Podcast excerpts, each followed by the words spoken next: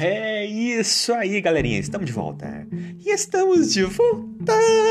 Aqui é o Anderson Tarifa e vocês estão acompanhando mais um episódio desse podcast Macetes da Vida.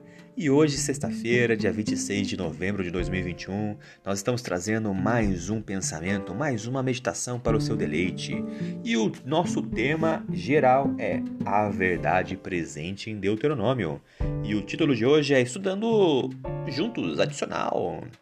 Então você, meu caro jovem adulto, continue acompanhando o episódio e escute agora o que nós estamos trazendo para você.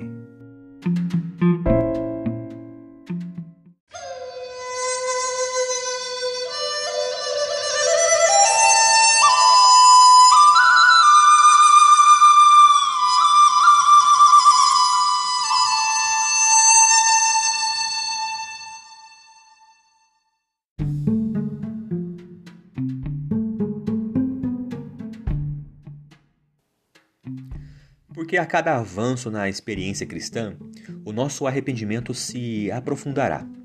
E justamente àqueles a quem Deus perdoou e reconhece como o seu povo, diz ele: Então vocês se lembrarão dos seus maus caminhos e das suas ações que não foram boas, e terão nojo de vocês mesmos por causa das suas iniquidades das suas abominações. E isso está escrito em Ezequiel 36, 31.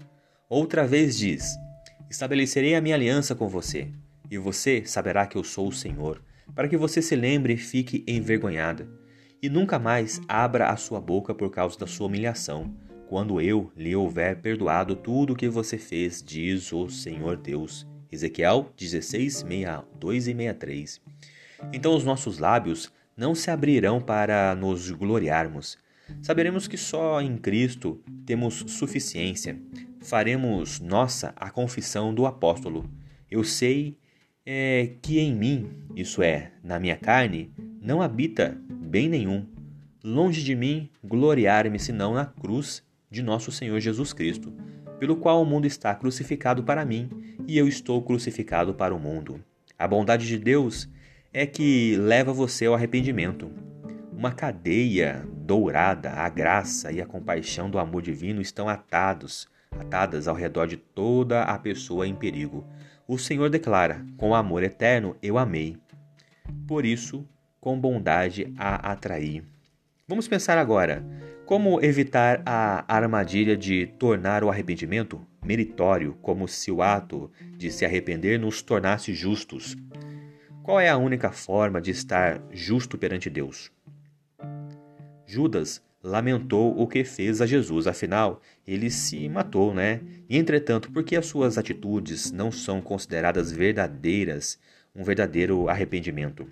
E como a realidade da pecaminosidade humana deve nos manter humildes diante dos outros, no sentido de não, os, não nos julgarmos diante de Deus.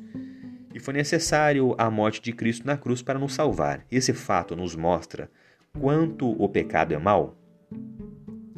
É isso aí, galerinha. Mais uma vez, obrigado pela atenção que vocês estão disponibilizando para este canal. E vocês acabaram de ouvir mais uma vez a leitura do nosso guia de estudos da lição da escola sabatina, que tem como anseio falar do amor do Pai de forma objetiva e descontraída.